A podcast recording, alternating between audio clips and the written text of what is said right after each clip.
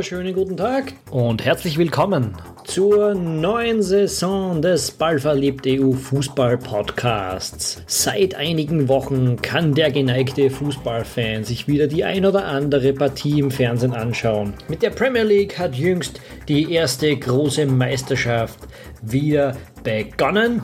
Das ist für uns heute Grund genug, um uns ausführlich mit der englischen Meisterschaft auseinanderzusetzen. Wir werden einen Blick werfen auf alle Mannschaften und ihre Chancen in der kommenden Saison, auf unsere Erwartungen und auf ein paar Fragen, die ihr uns auf der Facebook-Seite gestellt habt. Wir, das sind, nur falls ihr frisch dabei seid, meine Wenigkeit Tom Schaffer und mein lieber Kollege Philipp Eitzinger, die wir auch den Fußballblog Ballverliebt EU betreiben. Philipp, bevor wir loslegen, bevor wir es jetzt wirklich angehen, äh, sollten wir vielleicht unsere Hörer nochmal darüber informieren, wie das jetzt in dieser Saison bei uns laufen wird. Das ist jetzt sehr gerne. Das ist jetzt für uns die zweite Saison beim Podcasten. In der ersten Saison haben wir irgendwie so mittendrin angefangen äh, und haben es irgendwie versucht, jede Woche eine neue Folge rauszubringen.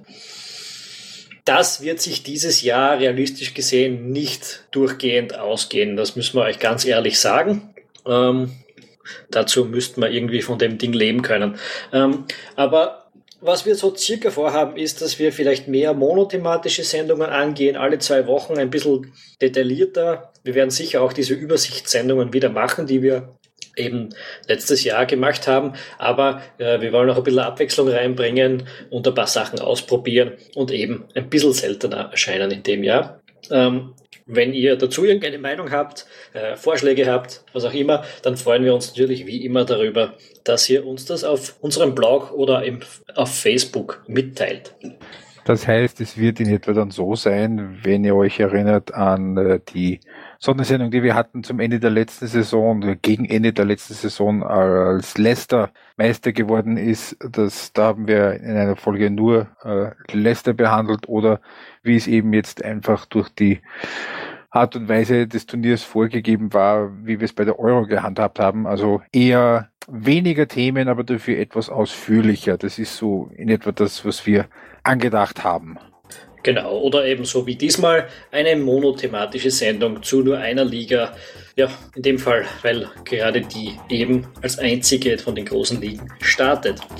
Ich glaube, damit können wir in die Sendung gehen. Wir werden das so machen, dass wir die Tabellenposition des letzten Jahres von hinten nach vorne durchgehen. Das heißt, für den Fall, dass ihr euch für die hinteren zehn Mannschaften eher nicht interessiert, haben wir auf Ballverliebt.eu dann eine Übersicht, zu welchem Zeitpunkt wir über welche Mannschaft sprechen, circa. Äh, also wenn ihr euch da ein bisschen herum, wenn ihr da ein bisschen herumskippen wollt, dass euch das leichter fällt. Ähm, aber, wie es jetzt so ist, wir beginnen mit Hull City. Die sind letztes Jahr Vierter in der Championship gewonnen. Und ja, da haben wir gleich ein paar ganz amüsante Zustände zu Beginn. Genau, denn Hull City ähm, hat derzeit keinen Trainer und hat auch keine Neuzugänge. Und das wohlgemerkt von einer Mannschaft, die ohnehin jetzt nicht Erster oder Zweiter geworden ist mit 30 Punkten Vorsprung in der Championship, sondern Vierter und sich dann durch auch zum Teil mit einigem Glück auch durch das Playoff gekämpft hat. Äh, was hat's damit auf sich, Tom? Was ist denn da los bei den Tigers? Ja, falls sich jemand daran erinnert, äh, das war ja vor ein paar Jahren so, dass die Tigers, wie man sie ja gemeinhin nennt, äh, diese kuriose Situation gehabt haben, dass der Eigentümer äh, den, den Verein umbenennen wollte, nämlich von Hull City in Hull City Tigers, um das Ganze irgendwie besser vermarkten zu können. Das war irgendwie seine Idee und da haben sich dann zuerst die Fans quergelegt, die er dann aber mit ein bisschen Druck durchaus umstimmen konnte, mehr oder weniger zumindest. Äh, und dann aber die, die FA hat mehr oder weniger gesagt, nein, diese, diese Umbenennung, die lassen wir nicht durchgehen. Ähm, Assem Alam übrigens heißt der Mann, ist ein Ägypter und geht schon stramm auf die 80 zu. Genau, der geht stramm auf die 80 zu, nämlich zusätzlich dazu, dass ihm diese verpasste Namensänderung eigentlich ziemlich angepisst hat, ist er jetzt auch noch erkrankt äh, und will den Verein eigentlich seit geraumer Zeit nur mehr loswerden, was aber irgendwie nicht so gut hinhaut. Ähm, und es gibt mehr oder weniger seit einem Jahr keine Investitionen mehr in den Kader jetzt. Ähm, und aufgrund dessen hat der Steve Bruce, der bisherige Trainer, der eben den Wiederaufstieg jetzt geschafft hat, ähm, der hat da den Deckel drauf gehaut in der Sommerpause. Und darum ist Hull City jetzt eigentlich immer noch, das ist schon über einen Monat her, dass er das gemacht hat, und trotzdem hat Hull City noch keinen neuen Trainer. Das heißt, es ist eigentlich, wenn man die Umstände betrachtet, eher schon überraschend, dass sie überhaupt wieder aufgestiegen sind. Ähm, und eine noch größere Sensation wäre es, wenn sie es nicht mit Pauken und Trompeten gleich wieder die, Pre die Premier League nach hinten äh, den Ausgang nehmen würden. Sehe ich das richtig? Das ist absolut so. Man hofft in Hall jetzt ein bisschen drauf, dass da ein chinesisches Konsortium den Verein noch vor dem Ende des Transfersfensters übernimmt. Aber selbst wenn das so passiert, kann man da nicht viel mehr als ein paar Panikeinkäufe mehr durchführen. Ähm, natürlich, die Mannschaft ist jetzt notgedrungen mehr oder weniger schon lange zusammen äh, und außer Mohamed Diame ist da jeder irgendwie noch dabei, der letzte Saison wieder aufgestiegen ist, aber das reicht normalerweise nicht, um sich in der Premier League halten zu können mit diesen ganzen Querelen im Verein. Ein heißer Tipp auf den letzten Platz im Prinzip. Ein äh, heißer Tipp darauf, der beste Aufsteiger von den dreien zu werden, ist im Normalfall Middlesbrough. Die sind jetzt nach, schlag mich, wenn ich mich täusche, sechs Jahren, sieben Jahren, sowas, in der Championship jetzt wieder zurück. Ähm, einigermaßen souverän das die letzte Saison gemacht. Das ist auch ein Team mit durchaus einigen bekannten Namen schon vorher gewesen. Die haben jetzt auch am Transfermarkt einigermaßen zugeschlagen. Also da sind einige sehr, sehr bekannte Namen dabei. Äh, Victor Valdes von Barcelona, also der einst bei Barcelona war, der wird jetzt im Tor sein und Alvaro Negredo haben sie sich geholt, den spanischen Nationalteamstürmer von Valencia. Dann äh, Victor Fischer, ein links, äh, ein äh, linker Off Offensivspieler, sehr, sehr hoch gehandelt von Ajax Amsterdam. Dann haben sie mal 15 Millionen für Martin de Roon rausgehauen, ist ein äh, Sechser, Schrägstrich Achter, der ist, äh, kommt aus der Serie A. Das äh, zusammen mit einem ohnehin schon ganz guten Kader und Aitor Karanka als Trainer, der auch schon interimsweise Real Madrid betreut hat, was ist da drin für Middlesbrough? Äh, Tom, wirklich nach hinten schielen werden die wahrscheinlich eher nicht müssen, oder? Ja, ich meine, die Premier League ist ein extrem kompetitiver äh, Haufen. Da muss man natürlich als Aufsteiger schon damit rechnen, dass man ein bisschen was mit dem Abstieg zu tun haben wird. Auch bei Middlesbrough, auch bei eben diesem doch sehr, sehr namhaften Kader, den sie drinnen haben. Aber ich gehe mal davon aus, dass die ähm, nur am Rande irgendwie so in den Abstiegskampf äh, verwickelt sein könnten. Das, das heißt, die, die werden so irgendwo zwischen 10 und 12 in dem Bereich irgendwo dahin schwimmen im grauen Mittelfeld. Ich habe sie und äh, wir werden in den nächsten Tagen unsere oder meine große Saisonvorschau auch auf Ball verliebt, auch in Textform veröffentlichen. Da wird es dann noch ein paar andere äh, Details vielleicht geben, als wir sie hier besprechen.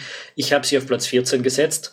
Ähm, ich glaube, dass sie das ja relativ bequem am Ende. Ich, so während der Saison werden sie noch ein bisschen anstreifen hinten, aber relativ bequem am Ende schaffen. Die einzige Sollbruchstelle, die ist da halt, oder was heißt Sollbruchstelle, die einzige potenzielle Bruchstelle, was da, was da in diesem Konzept äh, drinnen ist, ist, dass eben Karanka im Prinzip im Frühjahr schon mal zurückgetreten ist. Fast. Äh, der hat sich mit seinen Spielern zerstritten gehabt und hat sogar ein Spiel deswegen verpasst, weil der Verein gesagt hat, das geht jetzt gerade eigentlich überhaupt nicht, äh, dieses Verhältnis, hat deshalb ein Spiel nicht geleitet und das hat sich aber später anscheinend wieder einigermaßen zusammengekittet. Muss man aber sagen, ist jetzt nicht das allerbeste Zeichen und man kann sich ausdenken, wenn da mal vielleicht fünf bis zehn Spiele der Wurm drinnen ist, ob das nicht vielleicht wieder aufbricht, dieses Problem. Ähm, sonst dürften die eigentlich nicht absteigen, meiner Meinung nach. Ähm, ein deutlich weniger spanischer Trainer äh, ist Sean Deich das ist der Trainer von, also der Manager, wir reden ja da von der Premier League, von Burnley, dem Meister der Championship. Wer die Gelegenheit hat, äh, beziehungsweise gerne auch mal auf YouTube suchen, Interviews mit dem Kerl, das ist eine Reibeisenstimme, das macht richtig Freude. Also das ist mit sehr viel Abstand die coolste Stimme der Premier League, von dem, also das ist zumindest meines Erachtens nach so. Burnley ist ein bisschen ein Jojo-Club in den letzten Jahren. Ähm, grob gesagt, nicht gut genug für die Premier League, aber eigentlich zu gut für die Championship. Zu gut für die Championship jetzt zumindest in den letzten zwei Saisonen, in denen sie dort gewesen sind. Das ist rauf, runter, rauf, runter, rauf, na, rauf, runter, rauf gegangen und äh, wenn es nach ja, wenn es irgendwie normal läuft, dann wird es diesmal wieder runtergehen. Ähm, Burnley ist ein ziemlich kleiner Verein, vergleichsweise, da ist nicht so viel Geld da und obwohl jetzt eben diese neuen Fernsehgelder eigentlich zur Verfügung stehen würden, merkt man jetzt irgendwie, dass in dem Sommer die Vereinsführung in Burnley äh, kein hohes Risiko geht. Da werden keine großen Namen gekauft, sondern eher so Spieler, die die Championship, so gut für die Championship sind oder die bei anderen Premier League Clubs mehr oder weniger so ein Backup-Dasein fristen, die sind geholt worden bis jetzt. Äh, auf der anderen Seite hat man Joey Barton verloren, der äh, natürlich ein bisschen ein Enfant terrible ist, aber der spielerisch schon äh, sehr brauchbar für Burnley gewesen ist. Irgendwie ist da nicht die Ambition da, groß zu investieren, um sich in der Premier League festzuklammern. Vielleicht, weil man weiß, dass das auch äh, etwas ist, das eine Nummer zu groß für den Verein ist. Ähm, ich glaube, dass die absteigen wieder, ja. Okay. Ähm, ganz knapp nicht abgestiegen. Wir erinnern uns an den Frühling bzw. Frühsommer. Da gab es ja diesen, dieses, die, äh, diesen Dreikampf um den einen Platz, der dann für den Klassenerhalt noch reicht mit Norwich und Newcastle und Sunderland. Sunderland hat es letztendlich geschafft. Belohnung dafür war, dass äh, die FA ihnen den Trainer weggenommen hat. Ähm, ich weiß nicht mehr genau, wer es war. Äh, auf Twitter den schönen Satz, Satz gelesen, die Bestellung von Sam Allardyce als äh, Teamchef von England ist das der FA. England ist das Sunderland Europas. Schöner Satz. Ähm, Sunderland selbst ist nicht, nicht nur der Trainer neu, das ist jetzt David Moyes. Wir erinnern uns, das war der, der einst bei Everton gewerkt hat äh, und nicht so schlecht war und dann bei Manchester United dann doch eher nicht so gut. Er ist jetzt ein neuer starker Mann in Sunderland und er hat im Grunde genommen einen kompletten neuen Kader, wenn man so ein bisschen über, überzogen formuliert. Das heißt, Sunderland ist relativ schwierig zum Einschätzen. Tom wird aber, so wie es aussieht, wahrscheinlich wieder in Richtung Abstiegskampf gehen im hohen Norden. Ja, der Kader ist jetzt irgendwie gar nicht so neu. Die haben ein paar Spieler von, vor allem aus der Jugend und aus der zweiten Reihe von Manchester United gekauft, so den Paddy McNair zum Beispiel, der im Sommer ja mit Nordirland bei der Euro gewesen ist, oder eben den Adnan Janusai, der, der unter Mourinho bei Manchester United keine Rolle spielen würde. Äh, das sind mehr oder weniger die Zugänge. Dazu noch einen, einen Innenverteidiger ähm, von Chelsea, der dort auch nie gespielt hat. Äh, und abgegeben hat man nicht allzu viele Leute, einen Chiacarini. Ja, beziehungsweise von, wer von, beziehungsweise Gigi Loboci von Werder Bremen. Äh, der hat im Herbst war ja da Innenverteidiger bei Werder Bremen, war von Chelsea dahin verliehen. Und du hast ihn jetzt kurz schon erwähnt, Emanuele Giaccherini, einer der äh, besseren Spieler bei der Europameisterschaft. Wie sehr kann das schmerzen? Glaubst du, dass da der Adnan Janusai die, diese Lücke wird wirklich schließen können? Weil ähm, so richtig äh, große Schritte nach vorn hat er jetzt in Dortmund und bei Manchester in den letzten anderthalb Jahren eher nicht mehr gemacht. Das, das, das ist so ein bisschen die Stagnation kommt, kommt einem das so ein bisschen vor. Ja, aber wenn man eben bei Manchester United und bei Dortmund stagniert, dann ist man vielleicht für, für Sunderland dann doch gut genug. Ähm, die Mannschaft ist, ich glaube, sie wird in, in einer relativ ähnlichen Qualität wie im Vorjahr äh, herumdümpeln. Die werden auf jeden Fall gegen den Abstieg spielen. Da hat der David Moyes irgendwie keine besonders dankbare Aufgabe übernommen. Das, da muss er sich schon sehr zu, nach der Decke strecken, wenn er da irgendwie äh, in Regionen kommen will, die er mit Everton früher gewohnt war. Ähm, ja, ich, es ist keine sehr aufregende Geschichte und die dümpeln jetzt auch schon so lange äh, im Abstiegskampf herum, dass es früher oder später auch mal passieren wird, glaube ich. Äh, ich. Ich, ich gebe Ihnen Der Krug geht so lange zum Brunnen, bis er bricht, quasi. So, sozusagen, ja. Ich kenne das Sprichwort zwar nicht, aber. okay. Ähm, einer der positiveren Überraschungen vom letzten Jahr, von der letzten Saison war Bournemouth. Letztes Jahr als Aufsteiger. Du meinst, weil es ja so wenig Überraschungen gegeben hat in der Premier League? Ja, genau, natürlich. Ich meine, es war eine sehr vorhersehbare Saison natürlich. Bis auf Bournemouth, natürlich. Ähm, die mit einer eigentlich kompletten No-Name-Truppe ähm, relativ souverän am Ende die Klasse gehalten haben. Das war eine Mannschaft, die nach dem Aufstieg 2015 praktisch nicht verändert wurde. Das hat sich ausgezahlt. Jetzt sind allerdings äh, so äh, zwei, zwei, zwei, drei Stützen weggegangen. Also eben Namentlich ist das Matt Ritchie und Tommy Elphick, der, äh, der rechte Mittelfeldspieler und der Innenverteidiger, die sind zu den Absteigern gegangen, zu Aston Villa bzw. zu Newcastle. Ähm, dafür Tom Jordan eBay von, von Liverpool, was mich persönlich. Hype, ja. Okay. Ja, ist ein Engländer wieder was gelernt. Ähm, was mich persönlich überrascht hat, weil ich doch dachte eigentlich, dass Klopp auf den etwas mehr setzen würde. Und das ist auch keine Leihe, das ist wirklich ein Transfer. Ja, es tatsächlich hat mich auch ein bisschen am falschen Fuß erwischt. Auf der anderen Seite, ich meine, es wäre sehr schwer geworden für. Da ist Liverpool, die haben jetzt auch noch Manet für den Flügel, da ist ein Lalana, da, ist, da sind so viele gute Spieler, die da in dieser Offensivreihe spielen können, dass es für Eib, das ein 20-jähriger Hoffnungsträger für die Zukunft, sicher nicht schlecht ist, äh, den Verein zu wechseln. Ich bin ein bisschen überrascht, dass es keine Laie ist, aber ich meine, wenn man für einen 20-Jährigen, der es noch nicht ganz in die erste Mannschaft geschafft hat, einen 18 bis 20 Millionen Euro Angebot bekommt, muss man das wahrscheinlich machen. Ähm, für Bournemouth ist das, glaube ich, der Rekordtransfer. Es ist sicher ein guter Einkauf.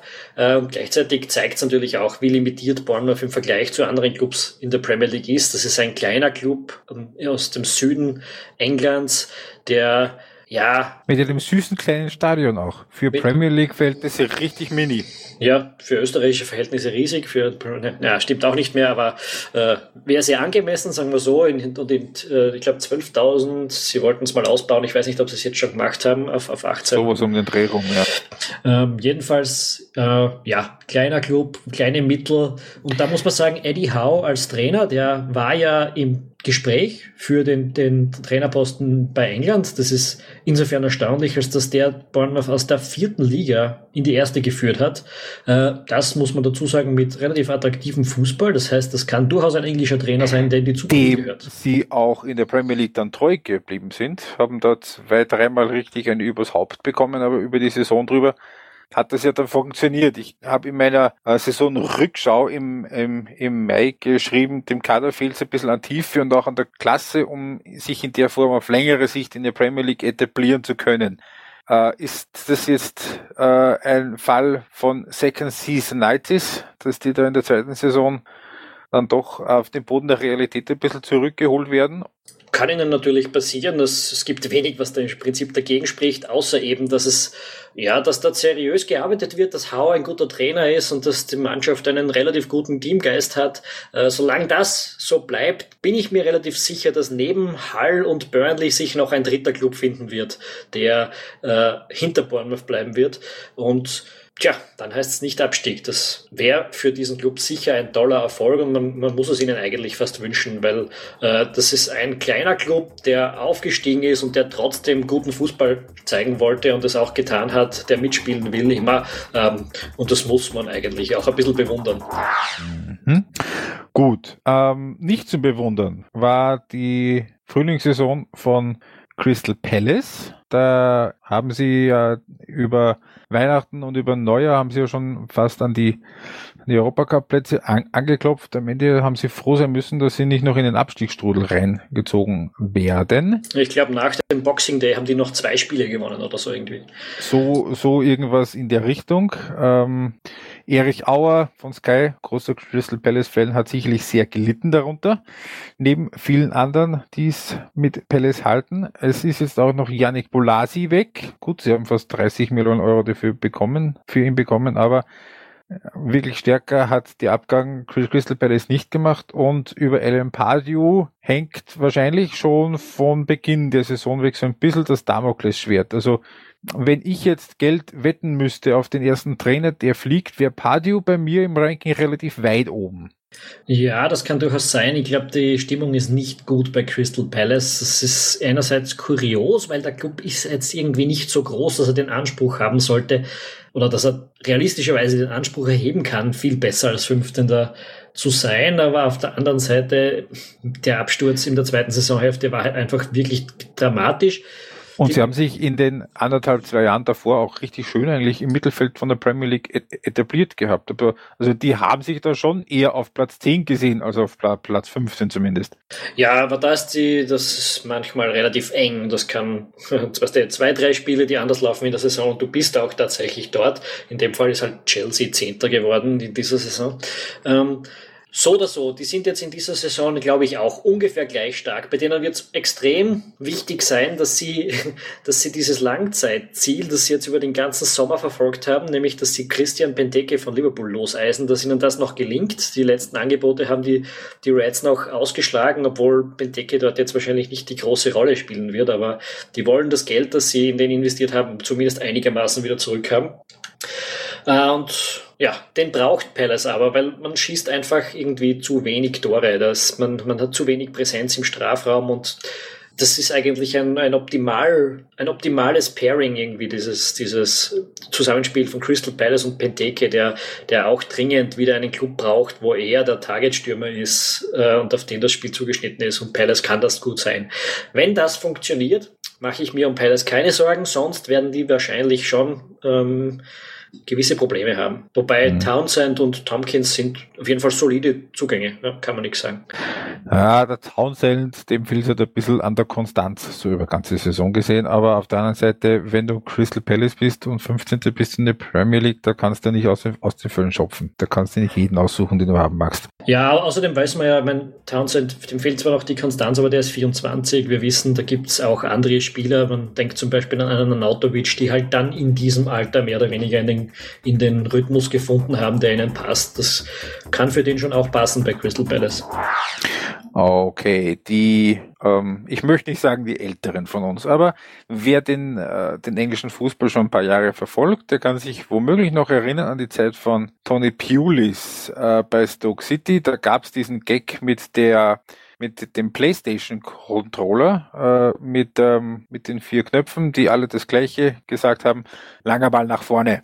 Das ist, also wo Tony Pulis draufsteht, ist Tony Pulis drin. Das war auch bei West Bromwich, so seinem aktuellen Verein, jetzt in der letzten Saison.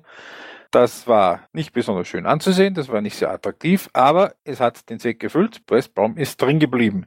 Die Vermutung liegt nahe, dass sich äh, an der Herangehensweise jetzt auch in der neuen Saison nicht so furchtbar viel ändern wird. Es hat sich auch äh, das Personal bei West Brom so gut wie gar nicht verändert. Ähm, Tom, West Brom wieder mit klassischem Pulis Fußball irgendwo auf Platz 12, 13, 14 und Kla Klassenerhalt. Ja, vom Kader her, glaube ich, haben wären das eigentlich auch so Kandidaten, die irgendwie in dem Abstiegskampf verwickelt sein sollten, aber Tony Pulis ist noch nie abgestiegen. Das ist auch unglaublich, weil er hat immer Abstiegskandidaten trainiert äh, und hat es immer geschafft, die oben zu halten. Das wird auch diesmal wieder nicht schöner sein. Dass, ich glaube nicht, dass Pulis noch sein Wesen großartig ändern wird in dieser Hinsicht. Ähm, dass die Mannschaft irgendwie am Transfermarkt nicht groß verändert wurde, ist zumindest in einer Hinsicht eine gute Nachricht für die Fans von West Brom.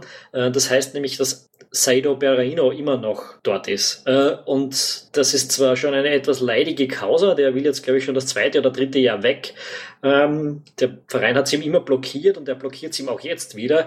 Und jetzt ist es, glaube ich, so weit, dass Berraino sagt, okay, diesen, dieses letzte Jahr im Vertrag, das, das sieht sich aus, obwohl der, glaube ich, 15.000 Pfund in der Woche verdient, was lächerlich wenig für einen, für einen Stammspieler in der Premier League ist. Aber der sitzt den Vertrag jetzt aus und wechselt wahrscheinlich nächstes Jahr ablösefrei. Außer die finden jetzt in den letzten Wochen vor dem Transferschluss noch einen Ersatz für ihn und lassen ihn dann doch gehen. Letztes Jahr haben sie ihn äh, nicht zu Tottenham gehen lassen. Dieses Jahr äh, waren eher so, ich glaube, wer war da? Äh, Stoke und Crystal Palace waren da, glaube ich, die großen Interessenten bisher. Ja. Da kannst du bei West Brom abbleiben. Bei Stoke wären sie, glaube ja, ich, ziemlich okay. froh. Bei Stoke wären sie Na, wirklich froh. Mag sein, ja. Ähm, ziemlich froh. Watford, nächster Verein. Äh, teuerster Neuzugang heißt mit Nachnamen kein Witz, Success. Ähm, Watford hat im Sommer das gemacht, was Watford im Sommer eigentlich immer macht, nämlich alles austauschen. Das war nach dem Aufstieg schon so, wo, äh, glaube ich, drei oder vier Stammspieler von der Aufstiegsmannschaft übrig geblieben sind Auch der Trainer hat dann gehen müssen. Selbe Spielchen in dieser Saison. Kike Sanchez Flores, äh, der Trainer hat gehen müssen nach einer erstaunlich guten Hinserie, also nach einem erstaunlich guten Herbst und einer nicht mehr ganz so guten äh, zweiten Saisonhälfte. Ein neuer starker Mann ist Walter Mazzari, der äh, in Italien einen sehr, sehr guten Namen genießt. Der hat aus Napoli das gemacht, was Napoli jetzt ist im Grunde genommen, äh, hat den Verein in der Spitze etabliert und hat dann auch, wenn auch mit weniger großem Erfolg, Inter Mailand schon trainiert. Es gibt, wie gesagt, es gibt jede Menge Abgänge, es gibt auch jede Menge neue wieder. Und genau das wird Watford relativ schwer einzuschätzen machen und nämlich nicht nur für uns, sondern womöglich auch für die, für die ersten paar Gegner. Ne?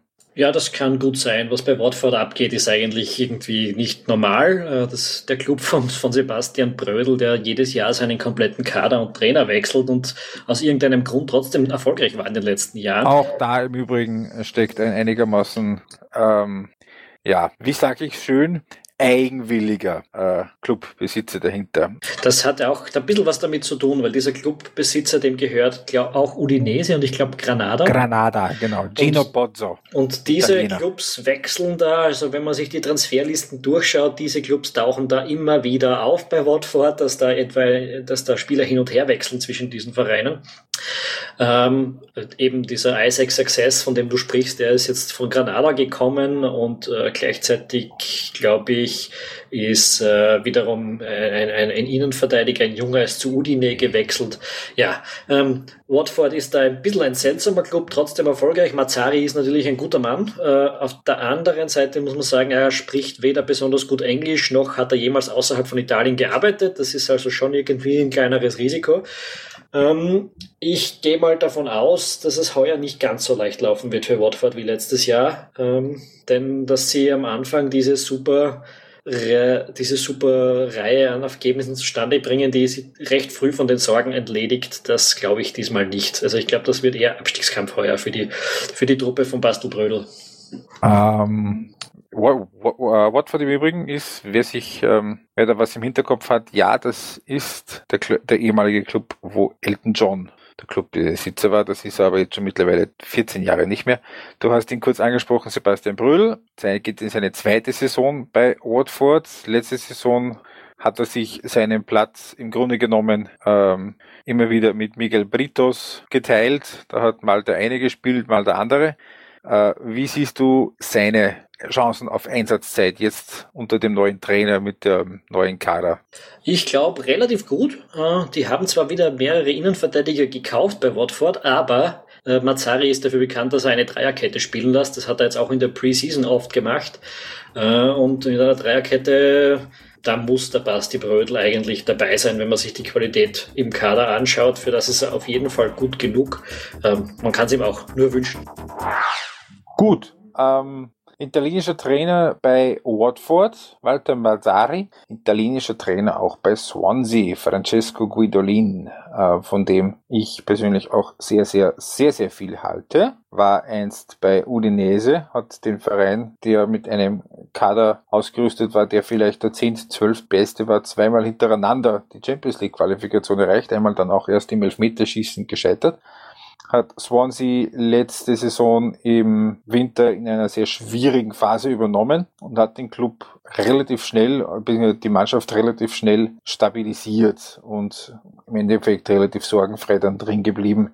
Ähm, jetzt ist wieder einiges, hat sich wieder getan im Kader. Also in erster Linie Andre Ayu, der jetzt zu West Ham gegangen ist, sich sofort verletzt hat, da kommen wir später noch dazu, äh, ist nicht mehr dabei. Eder, der Goldtorschütze aus dem Europameisterschaftsfinale, ist nicht mehr dabei, wiewohl man sagen muss, der hat ohnehin nie eine wirklich große Rolle gespielt. Dafür sind gekommen Fernando Llorente und Leroy Fair. Tom Swansea, die Waliser, was ist denen zuzutrauen? Ja, prinzipiell ist das ein extrem gut geführter Verein, wo man eigentlich nicht damit rechnet, groß überrascht zu werden. Aber die haben jetzt am Ende des Sommers eben, wie du gesagt hast, André Ayev und, und äh, auch Ashley Williams, den, den Langzeitkapitän und Chef der Innenverteidigung abgegeben. Relativ. Ah, den äh, übrigens, das ist der Zentralverteidiger in der Dreierkette bei der walisischen Nationalmannschaft gewesen. Also der hat eine großartige Europameisterschaft gespielt. Das ist nicht irgendwer. Ja, und diese, dieses Dinge, äh, das ist jetzt alles relativ überraschend gekommen und man muss sagen, äh, man, man weiß nicht, ob die adäquat ersetzt worden sind. Der interessanteste Neuzugang für mich ist eigentlich Boya Baston äh, von Atletico, ein, ein äh, junger Mittelstürmer, der hat bei Eibar gespielt letztes Jahr. Und jede Eibar in einem 4-4-2 war der vorne dran in der, in der Spitze. Und er hat eine unglaublich gute Torquote. Ich glaube, ich habe es mir ausgerechnet, so alle 140 Minuten hat er für diesen Club ein Tor geschossen. Da muss man sagen, das ist kein Champions League-Anwärter gewesen. Und auch keine ganz schwache Liga. Ja, also da ist relativ interessant. 23 Jahre war der teuerste Neuzugang, obwohl man einen Fernando Llorente eben auch geholt hat. Das heißt, ich glaube, an der Stürmerfront ist Eder mehr als gut ersetzt, aber ob man hinten äh, äh, Williams ersetzen kann, das ist ein bisschen eine schwierigere Frage. Und ich meine, Andre Ayev ist, ist schon ein herber Verlust, muss man auch dazu sagen.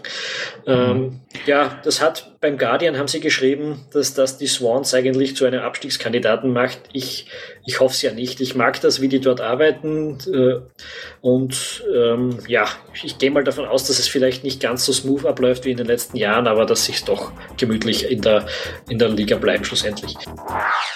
Dann kommen wir zum nächsten Club. Das ist ein großer Club vom Namen her. Das ist der FC Everton. Letztes Jahr Platz 11. Jetzt ist mehr oder weniger alles anders. Ähm, es gibt neue Eigentümer seit einigen Monaten. Die haben offensichtlich Langzeitpläne mit diesem Verein und in einem ersten Schritt haben sie mal mehr oder weniger den, den, den Trainerstab ausgetauscht und allen voran natürlich dann ähm, Ronald Kuhmann als Trainer geholt. Das war etwas, das hat im Sommer doch einige überrascht, dass Kuhmann von Southampton, wo er Sechster geworden ist letztes Jahr, zu Everton wechselt, wo man nicht davon ausgehen kann, dass die Erfolge wahnsinnig viel größer werden oder dass er unheimlich viel mehr Geld verdienen wird auf lange Sicht. Ja, Everton versucht einen Neuanfang, schaut's aus.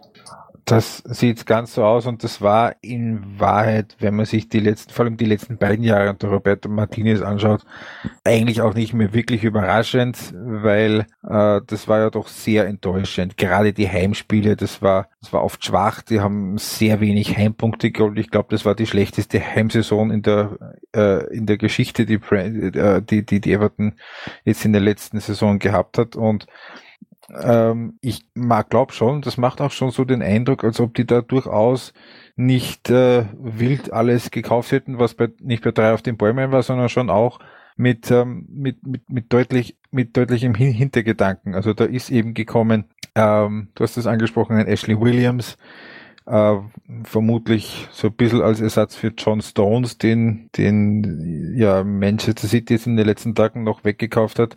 Da ist gekommen ein Yannick Bolasi für vorne, ein Idrissa Gay für das zentrale Mittelfeld. Ähm, Martens de Kehlenberg, der, der, der Torhüter, der ehemalige holländische Team-Torhüter ist gekommen von Fulham, der, der bringt sicher noch einiges noch an Erfahrung mit und gerade Kuma, der hat ja auch in den letzten Jahren auch gezeigt, dass er auch aus, aus einem Kader, der jetzt nicht, nicht äh, ganz groß die Namen hat, äh, das absolut Optimum herausholen kann oder beziehungsweise mehr herausholen kann, dass man dem Kader an, an sich zutrauen würde. Das ist auch sicherlich einer der Gründe, warum, warum Everton sich genau für ihn in, in, entschieden hat. Und ich glaube schon, dass das jetzt ich, ein paar Plätze wieder nach vorne geht. Wahrscheinlich jetzt eher nicht so in die, in die Region Platz 5, 6, 7, aber es sollte doch so weit gehen, dass man zumindest das letzte Jahr, das ist jetzt schon sehr frustrierend war, so ein bisschen, so ein bisschen aus dem, aus dem Gedächtnis wieder rausbekommen könnte.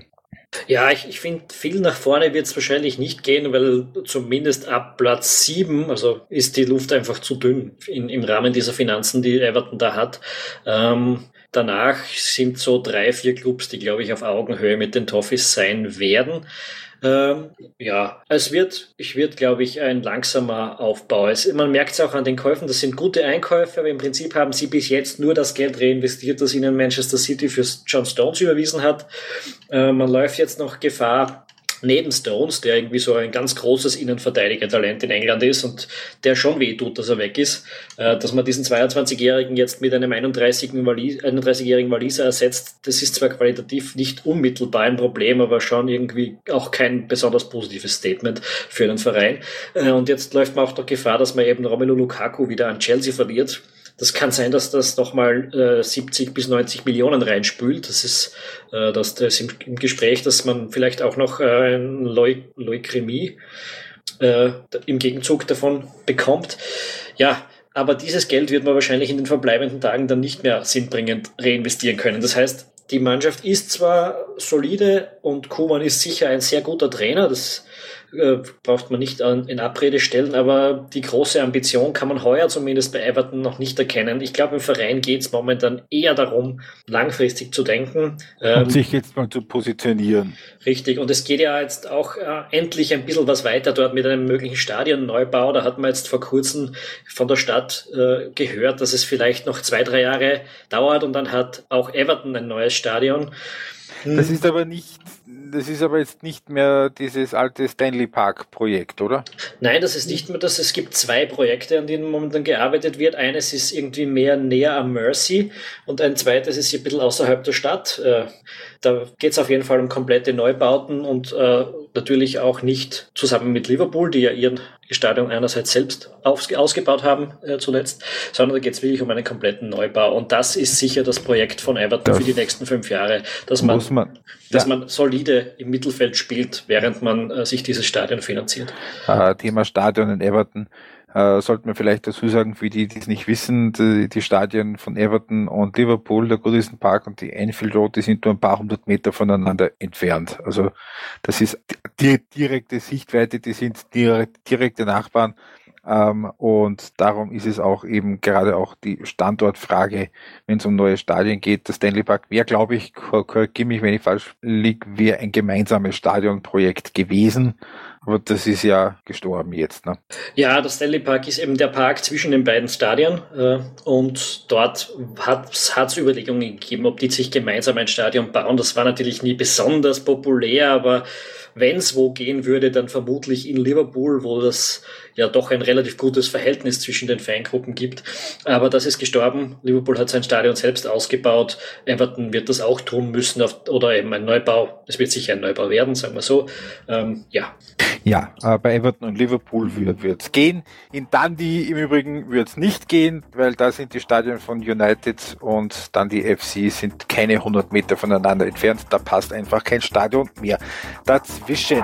Stadion. Ähm, ein Stadionprojekt hat auch der FC Chelsea am Start. Ähm, neben einem neuen Trainer, Antonio Conte, der uns ja durchaus begeistert hat bei der Europameisterschaft, also noch der Kommissario Tecnico der italienischen Mannschaft war. Ähm, allerdings nach dieser komplett katastrophalen Saison, die Chelsea ja letztes Jahr gehabt hat, die dann im Herbst äh, nicht weit vor der Abstiegsregion waren und im Endeffekt irgendwo im grauen Mittelfeld dann reingekommen sind. Der totale und komplette Umbau, den hat es nicht gegeben. Im Gegenteil, es ist eigentlich von den Stammkräften niemand wirklich weg. Also am nächsten, was man noch als Stammkraft bezeichnen könnte, die nicht mehr da sind, das sind Mohamed Salah und Abdul Rahman Baba. Ähm, und es ist, sind auch nicht so furchtbar viele neue gekommen, aber die, die gekommen sind, die haben richtig Geld gekostet. Äh, Ngolo Kante in erster Linie natürlich, der der, der, der, der von Leicester City gekommen ist, der dort das Mittelfeld äh, stabilisiert hat mit allem, was er, mit allem, was er hat, der in Wahrheit die Arbeitsrate für zwei gehabt hat. Und Michi Batshuayi, der belgische Stürmer, ist gekommen aus Frankreich, aus Marseille, haben jeweils so zwischen 35 und 40 Millionen Euro gekostet. Tom, du hast gesagt, es ist durchaus möglich, dass es dabei nicht bleibt, dass dann noch der eine oder andere kommt. Äh, also Romelu Lukaku hast du da erwähnt, aber trotzdem ist eigentlich schon ein bisschen überraschend, dass nach dieser Saison nicht mehr umgebaut wird, oder? Ja, finde ich jetzt nicht so, weil die Qualität im Chelsea-Kader war natürlich immer extrem hoch. Da hat es einfach mit der Chemie nicht mehr ganz gepasst in, in der Mannschaft mit dem Trainer, in vielleicht innerhalb von gewissen äh, Gruppierungen in der Mannschaft und ein neuer Trainer kann an sowas natürlich arbeiten. Das, ich meine, ein Willian, ein, ein Hazard, ein, ein Oscar, die haben ja alle nicht verlernt, Fußball zu spielen und, und, und äh, Diego Costa kann es prinzipiell auch, so fragwürdig das bei dem auch oft sein mag.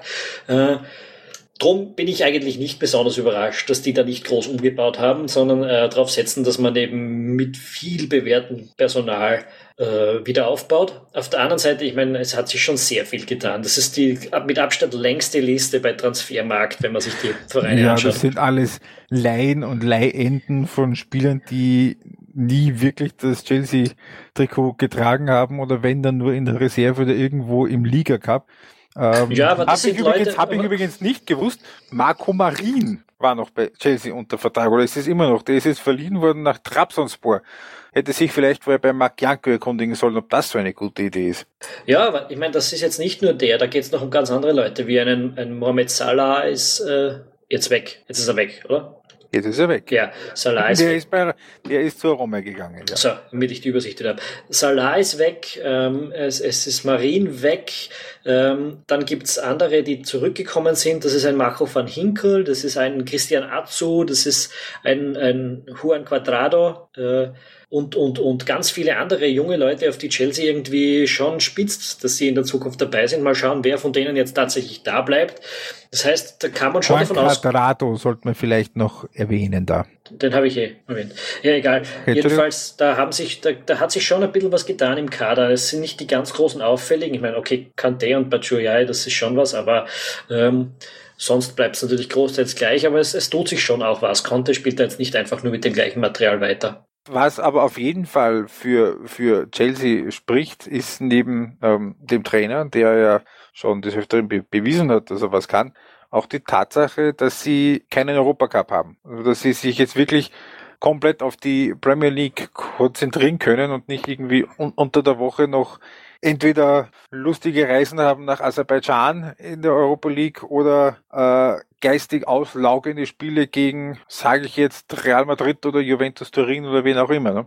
Ja, das ist auch insofern gut, als dass die Mannschaft zwar vorne ziemlich breit aufgestellt ist, aber in der Verteidigung eigentlich nicht. Wenn man da die Einser-Verteidigung ansieht, da ist immer noch John Terry, dann ist der Gary Cahill und dann hast du da Aspilicueta und Ivanovic außen und dahinter ist irgendwie nicht viel. Also wenn da eine, das schadet es überhaupt nicht, dass man diese Mehrbelastung nicht hat.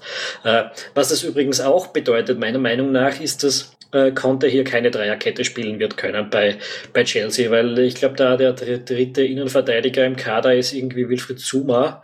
Ich glaube aber nicht, dass ihm das viel ausmacht, weil er ist da, er ist da nicht einer wie Mazzari, der das aus Prinzip macht, sondern der hat das bei Juventus und bei der Nationalmannschaft in Italien auch eher nur gemacht, weil er einfach drei großartige Innenverteidiger gehabt hat.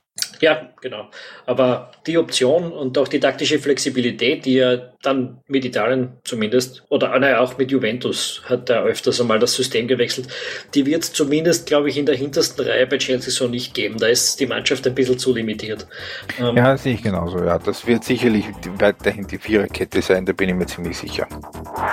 Die nächste Mannschaft, über die wir heute sprechen werden, das ist eine, die kennt man in Österreich auch, weil dort ist Marco Arnautovic. Das ist Stoke City, die Mannschaft von Mark Hughes, der die Potters jetzt dreimal in Folge auf Platz 9 der Premier League gesetzt hat. Äh, wahnsinnig gut eigentlich und doch wird es jetzt irgendwann langweilig, oder?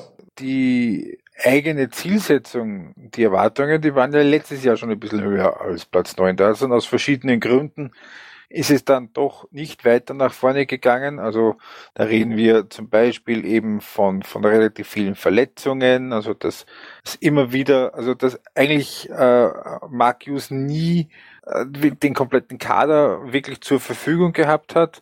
Und dann reden wir davon, dass äh, gut, das hat man vorher gewusst, dass ein Cerdan Shakiri halt nur alle drei Spiele mal äh, so spielt, wie man sich das von ihm er, erwartet, dann, also das ist halt ein Superspiel, zwei völlig anonyme. Und im Endeffekt sind sie, glaube ich, schon eher enttäuscht äh, gewesen von der letzten Saison. Und ein deutliches Signal, dass das so ist und dass sie auch äh, nach vorne jetzt wirklich was tun wollen. Und ich glaube, dass äh, das ein Transfer ist, der dir als Liverpool-Fan eher nicht so gefallen hat. Das ist, dass sie sich den Joe Allen ge geholt haben. Ne? Absolut, ja, das ist sicher ein sehr guter Kauf für Stoke. Die haben damit jetzt neben dieser sehr guten Angriffsreihe ne, mit, mit Anautovic, mit Afelai, mit Krikic und mit Shakiri äh, haben sie jetzt zusätzlich auch dahinter noch einen Joe Allen und der ist wirklich super gewesen in der letzten Saison, in der zweiten Hälfte der Saison vor allem.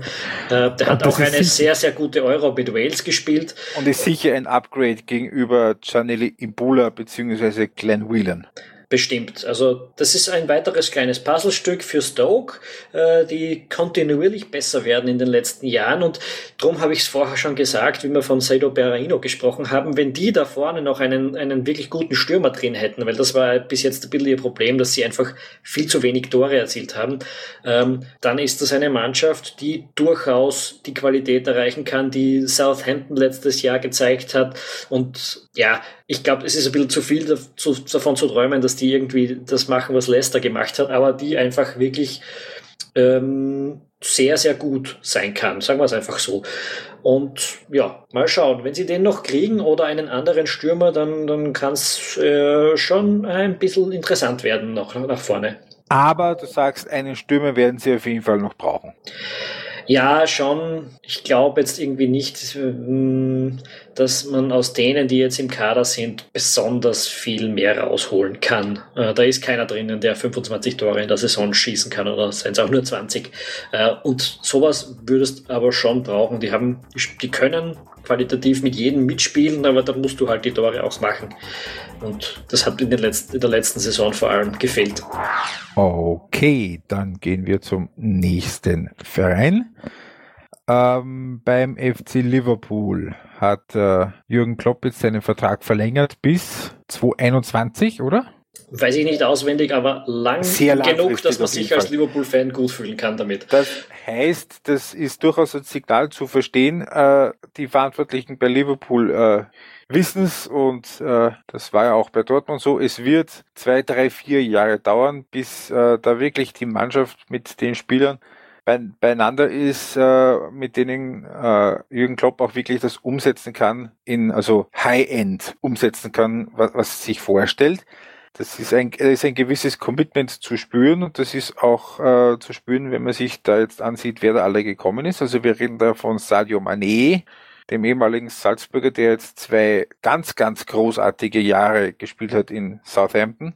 Wir reden da von Giorgino Weinaldum, ähm, an dem es nicht komplett ursächlich gelegen ist, dass Newcastle abgestiegen ist. Das könnte durchaus auch einer sein, der der ihnen richtig weiterhilft und allerdings auch einiges an, äh, ja, an Spielern, die nicht so den großen Namen haben, aber wo man schon davon ausgehen kann, dass Jürgen Klopp weiß, was er da macht. Also von die beiden Innenverteidiger aus der deutschen Bundesliga, Ragnar Klavan und Joel Matip zum Beispiel, ähm, was hältst du als äh, bekennender Liverpool-Fan von dem neuen Kader, auch vor dem Hintergrund, dass jetzt äh, Joe Allen und Martin Skrittel nicht mehr dabei sein werden?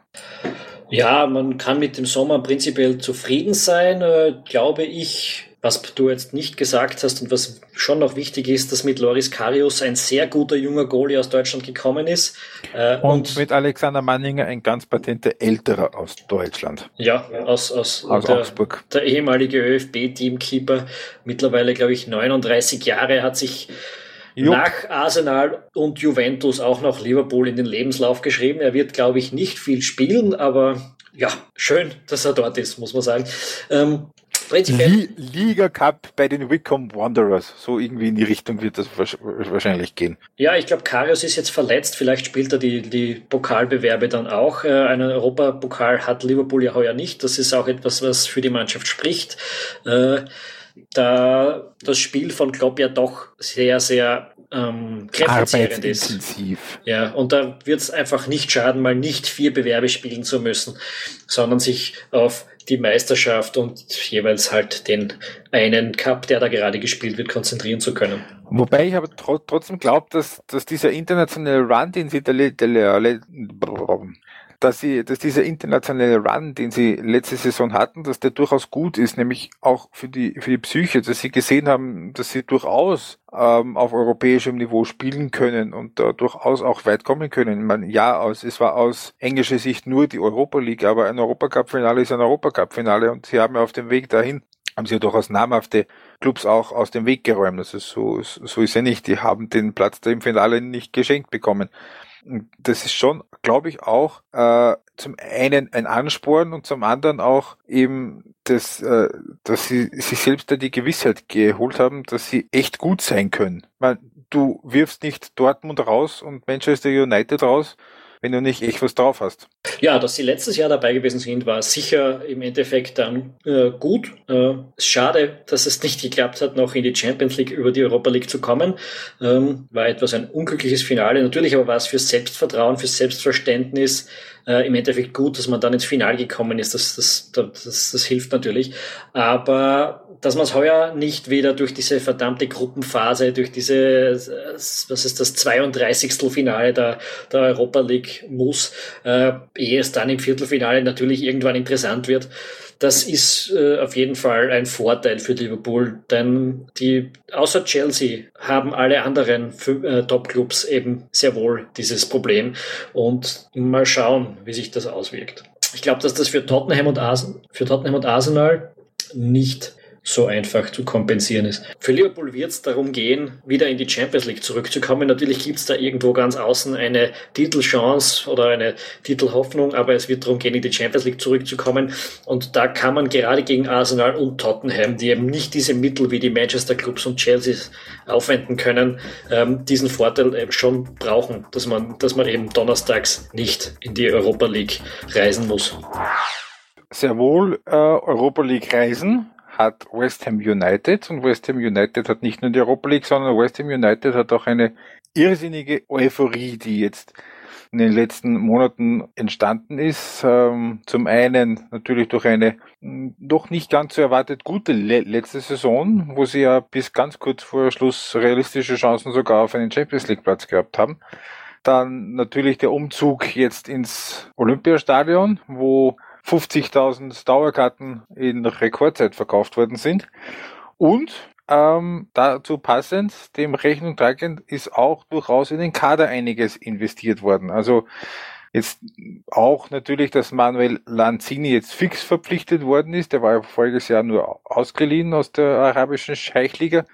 Ähm, Andre Ayu, gut, der hat sich jetzt verletzt, ähm, aber da ist äh, durchaus sonst auch noch einiges an Qualität gekommen. Wenn ich denke an Sofian Feguli, äh, den Mittelfeldaußen von Valencia, an Howard Nordveit, den äh, Norweger, der von Mönchengladbach gekommen ist, kann spielen, Innenverteidiger und defensiver Mittelfeldspieler, an äh, auch Gökhan Töre, den sie sich jetzt geholt haben äh, von Besiktas noch als offensive Alternative äh, auf der einen Seite, Tom, kann Slavia Bilic da durchaus auf einen sehr, sehr starken Kader zurückgreifen. Auf der anderen Seite ja, können das ein Haufen andere Clubs auch. Äh, also die Hoffnung ist Champions League. Ist die Hoffnung realistisch?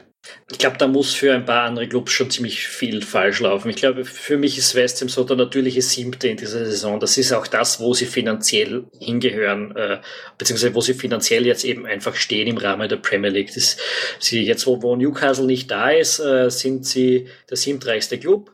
Äh, sie haben einen guten Kader, aber keinen, der anders als wie Tottenham es im Frühjahr gezeigt hat, wie Arsenal es gezeigt hat, äh, wie man es bei Liverpool hofft, dass da, da gibt es keine, der Titelkampf ist weg. Ja, da, das ist einfach ein Schritt zu viel. Aber man kann äh, sehr, sehr gutes, eine sehr, sehr gute Saison spielen. Und wenn die vorne patzen, dann kann West Ham da wieder hinschnuppern an die Champions League Plätze. Ein natürlicher Anwärter sind's für mich nicht. Und ähm, ja, sie haben sehr gut eingekauft, glaube ich. Ein bisschen ein Problem könnte sein für West Ham und das sind die Verletzungen. Jetzt haben sie, wie, wir wissen, ich meine, AF wird jetzt, glaube ich, nicht, Andre Ayew wird jetzt nicht allzu lange ausfallen mit seiner Muskelverletzung, aber eben doch. Dimitri Payet ist noch nicht wieder fit von der, von der äh, Europameisterschaft. Ähm, es ist auch äh, Andy Carroll immer wieder verletzt und das ist jetzt irgendwie momentan ja mehr oder weniger der einzige echte Stürmer im Kader, der, der ein erprobter Premier League Stürmer ist. Äh, Valencia, einer Valencia wollen sie meines Wissens noch verkaufen und Diafra Sakho, der sonst irgendwie mehr oder weniger der zweite Stürmer in der letzten Saison war, äh, will anscheinend auch weg. Das heißt, da haben sie erstens ein bisschen das Problem, dass die Saison ein bisschen holprig rein starten könnte mit vielen Verletzten oder noch nicht ganz fitten Spielern und andererseits, dass ihnen ihnen noch ähm, ein Backup im Sturm fehlt. Das sind so Schwierigkeiten. Die äh, ich ähm, habe sinngemäß geschrieben in meiner Saison-Zusammenfassung im Mai, äh, dass ihnen für wirklich äh, dauerhaft und solide sich um die Champions League zu bewerben, ähm, zehn eigene Tore fehlen uh, und zehn Gegentore, 10, 15 Gegentore weggehören über die Saison. Ähm, das heißt, ist das, ist das, ist das gemacht worden? Also vorne nicht, aber was ist, äh, wie schaut's da jetzt mit der, mit der Defensive aus? Ist das, ist die besser geworden? Also Tompkins ist weg. Tompkins ist weg, da ist äh, Masuaku geholt worden. Äh, der hat jetzt schon gegen Chelsea in der ersten Partie gespielt, hat da jetzt eigentlich, glaube ich, keinen wirklich schlechten Job gemacht. Äh, von Olympiakos übrigens, also Champions League erfahren. Genau, das ist ein, äh, ein, ein Franzose mit kongolesischen Wurzeln, glaube ich. Ähm, jedenfalls, mh, mm, ansonsten hat sich da nicht besonders viel getan hinten. Ich glaube nicht, dass, dass das einen großen Unterschied macht. Die wollen das wohl übers Mittelfeld äh, stabilisieren. Nordfight ist da ganz sicher ähm, ein, ein, äh, ein guter Kandidat dafür, dass, der, dass man da im Zentrum ein bisschen ähm, stabiler wird und vorne mehr wird Tore. Wird der neue Idrissa Gueye sein wahrscheinlich, ne? rein ja. von der Position her. Und vorne hat man eben extrem viele gute Leute, die aus der zweiten Reihe kommen und Tore machen können, äh, die halt jetzt alle noch verletzt sind oder nicht fit, aber im Laufe der Saison dann hoffentlich aus, aus West Ham Sicht reinfinden werden. Ähm, ich weiß nicht, ob die Saison so wahnsinnig viel anders verlaufen wird, von, von Ihnen selbst heraus gesehen. Äh, ist ja letztes Jahr eigentlich sehr gut gerannt. Ähm, und ich, das nach vorne zu kommen, ist halt insofern schwierig, als dass ich glaube, dass die Top 6 Clubs diesmal nicht so viel patzen werden. Äh, also zumindest nicht in dem Ausmaß. Ein Top 6 Club war rein nach Tabelle in der letzten Saison, aber gefühlt natürlich nicht Southampton. Die haben jetzt eigentlich auch wieder wie jeden Sommer wieder alles verloren, was irgendwie man als Leistungsträger bezeichnen könnte. Also nicht nur der Trainer ist weg, es ist auch äh, Sadio Mané weg, es ist Graziano Pelé weg, der ist nach China gegangen, es ist Victor Wanyama weg, der ist nach Tottenham gegangen, es ist äh, Gaston Ramirez weg, der ist zu Middlesbrough, es ist Juanmi weg, der ist wieder nach Spanien heim auf der einen Seite müsste man sagen, wenn die unter die ersten zwölf kommen, wäre es ein Erfolg. Andererseits haben wir das die letzten zwei Jahre auch immer gesagt und die sind immer wieder vorne dran gewesen. Äh, jetzt mit dem neuen Trainer, mit Claude Buell, einigen neuen Spielern, von denen Pierre-Emil Höbiak, der Däne, der sich bei den Bayern nie so richtig durchsetzen hat können, noch der prominenteste ist. Ähm, eigentlich ein klassischer Southampton-Sommer. Ja, ich, also ich glaube auch dieses Modell, da ständig die besten Leute und zusätzlich noch den Trainer jetzt zu verlieren, das wird wahrscheinlich jetzt mal an seine Grenzen stoßen. Der Kader ist schon noch sehr gut, aber du hast ja aufgezählt, Mané, Pelé, Wanyama, die ersetzt man nicht so einfach. Ramirez war, glaube ich, eben schon weg, der, der ist jetzt nur fix zu Middlesbrough gegangen und Juanmi hat jetzt, ist nicht der ganz große Qualität, Qualitätsverlust, wenn man vielleicht noch den ein oder anderen. Aber es ist halt doch wieder eine Alternative weniger. Ja, äh, es wird für Southampton sicher nicht unwichtig sein, da jetzt in den letzten zwei Transferwochen schon noch ein bisschen was zu tun. Ähm, auf der anderen Seite, ich, ob man jetzt Siebter oder Zwölfter wird, ist wahrscheinlich meistens relativ wurscht, wenn da nicht zufällig gerade alle alle Europapokalplätze über die Liga vergeben werden. Ähm, ich glaube, es wird ein paar Plätze zurückgehen für Southampton, aber sie müssen sich, glaube ich, keine Sorgen machen, dass sie da ähm, in den Abstiegskampf reinrutschen. Ja, um Gottes Willen, das wird eher nicht passieren. Aber äh, auch das, du hast es gesagt, man kann das nicht dauerhaft und immer wieder und jedes Mal, das geht nicht immer gut, dass man da dann auch im, nach so vielen Abgängen wieder vorne dabei ist. Vorne dabei sein Und da sind wir jetzt bei einem von den Clubs in der Premier League, die am meisten Schlagzeilen gemacht haben über den Sommer mit äh, personeller Neuaufstellung.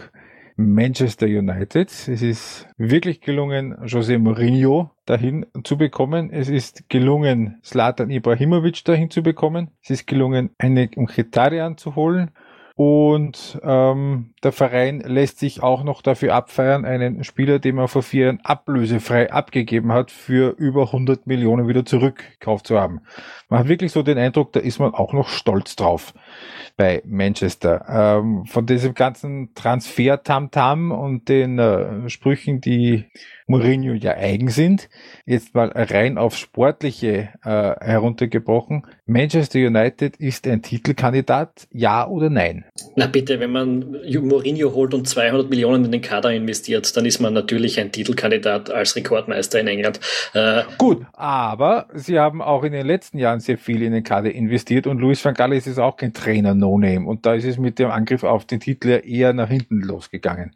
Ja, das stimmt. Äh, vergangenes Jahr haben sie, glaube ich, so 50 Millionen investiert, wenn man dann davon abgeht, ab, äh, abrechnet, dass sie ja zum Beispiel einen Angel Di Maria verkauft haben, der wieder viel Geld reingebracht hat. Das ist diesmal überhaupt nicht der Fall. Das war eine transferpolitische Meisterleistung im Übrigen. Ja, aber das ist diesmal überhaupt nicht der Fall. Der einzige Verkauf, der bisher was eingebracht hat, ist Paddy McNair, den haben sie um 5 Millionen an Sunderland abgegeben. Auf der anderen Seite haben sie Pogba, Mikitarian, Bailly, Ibrahimovic, um, um, ja, wenn man das Handgeld von Ibrahimovic dazu umgerechnet, dass man da annehmen kann, um 200 Millionen gekauft. Also kompletter Wahnsinn, wo man diese Summen dann hernimmt, nachdem man es mal wieder nicht in die Champions League geschafft hat.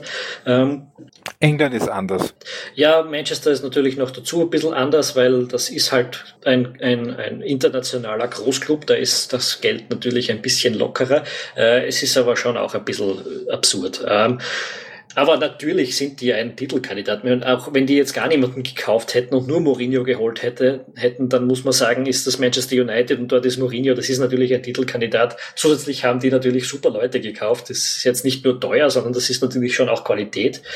Ähm, sie haben irgendwie niemanden abgegeben. Das wird zwar noch passieren, zum Beispiel bei Bastian Schweinsteiger und so weiter, aber der Kader explodiert nur so von, von, von wirklich guten Leuten.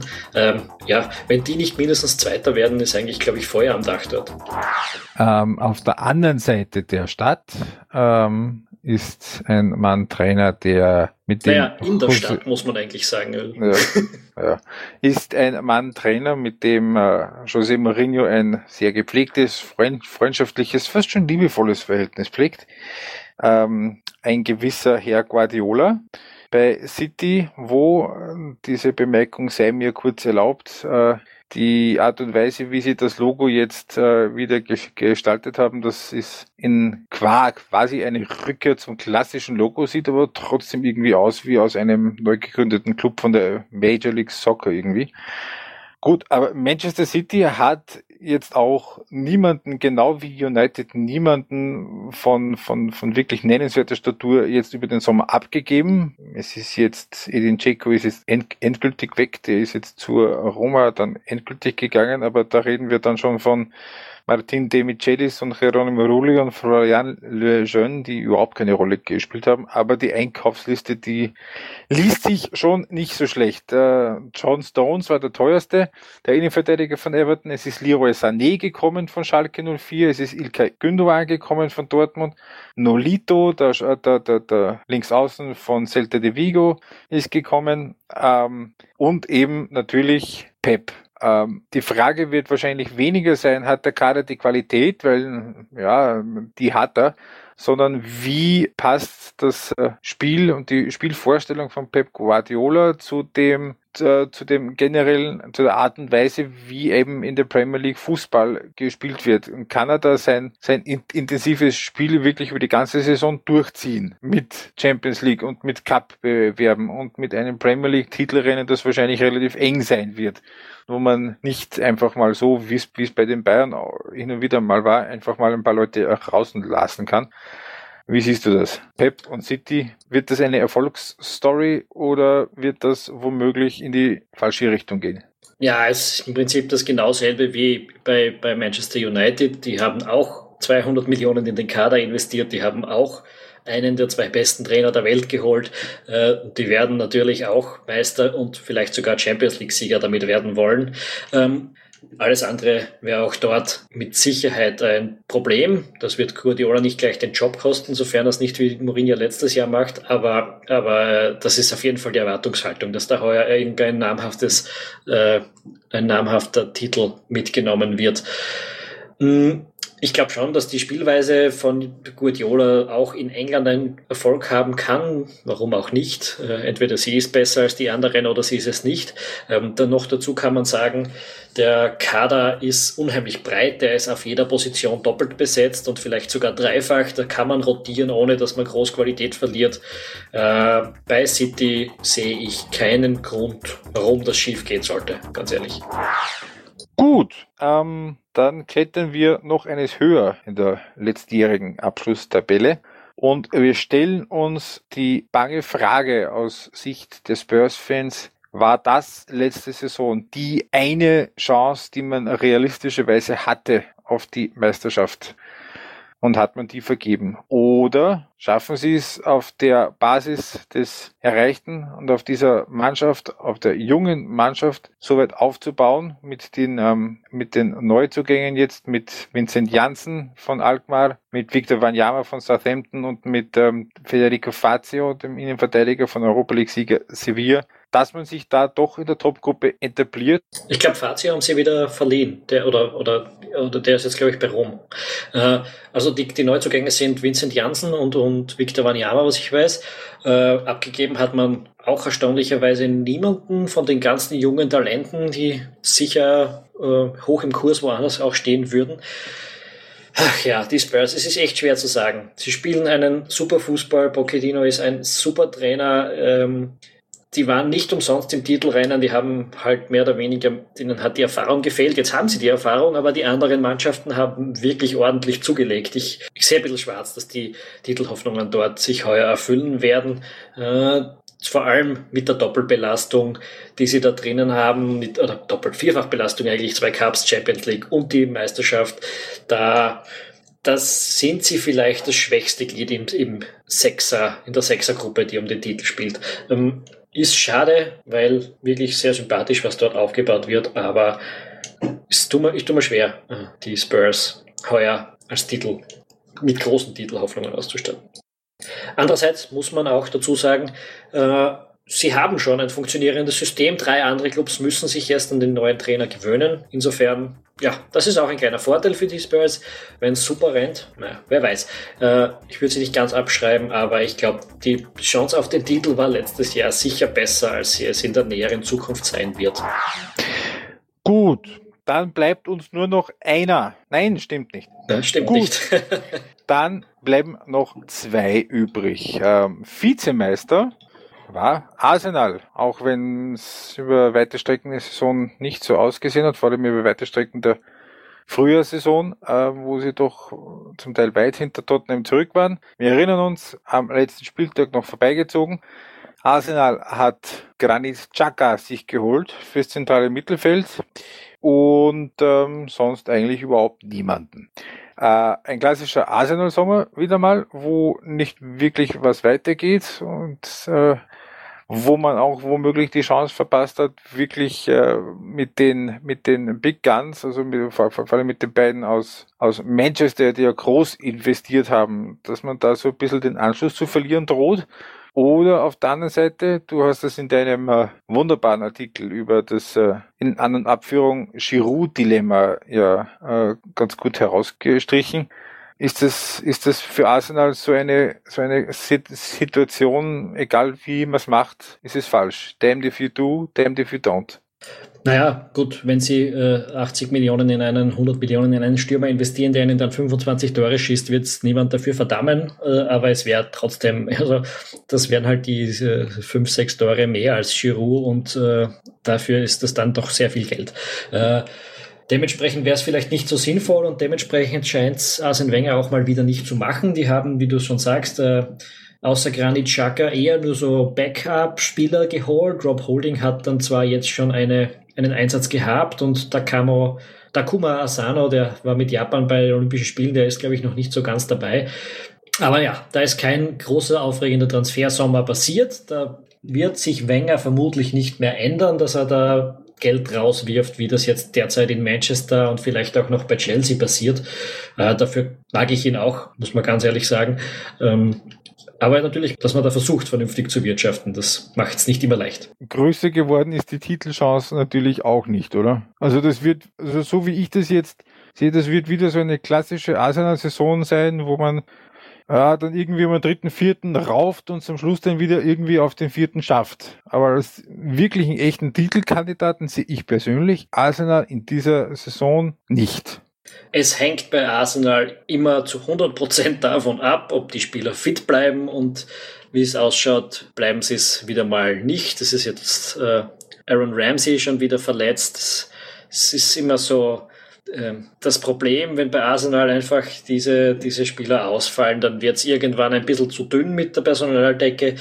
Hm, wenn das nicht passiert, wenn die jetzt tatsächlich, sagen wir, alle wieder fit werden und danach äh, nicht mehr verletzen sich in dieser Saison, dann sehe ich Arsenal durchaus als konkurrenzfähig um den Titel, aber sie sind keiner der drei ganz großen Favoriten. Für mich sind die zwei Manchester Clubs und Chelsea müssen mehr zeigen. Äh, von, von, von Arsenal wird das immer irgendwie vor allem von den eigenen Fans verlangt, aber äh, realistisch betrachtet sind sie der viert stärkste Club in der Liga.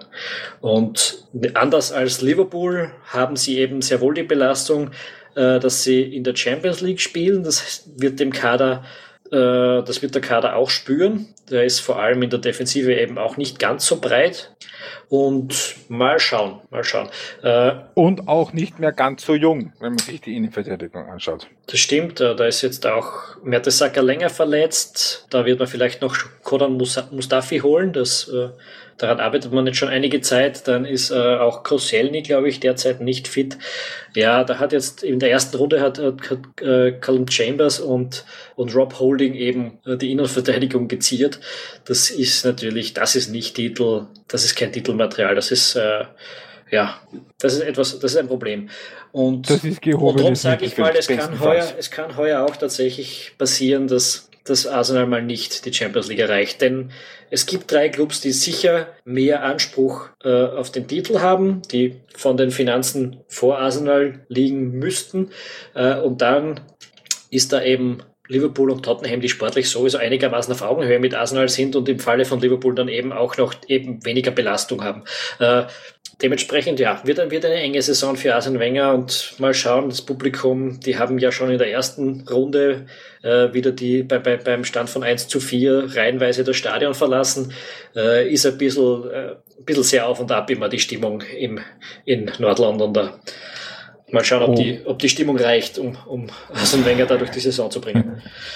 Naja, also sie werden ihn nicht rauswerfen und, und von selbst wird er nicht, wird er nicht irgendwann am, am 22. Februar gehen. Also das kann ich mir nicht vorstellen.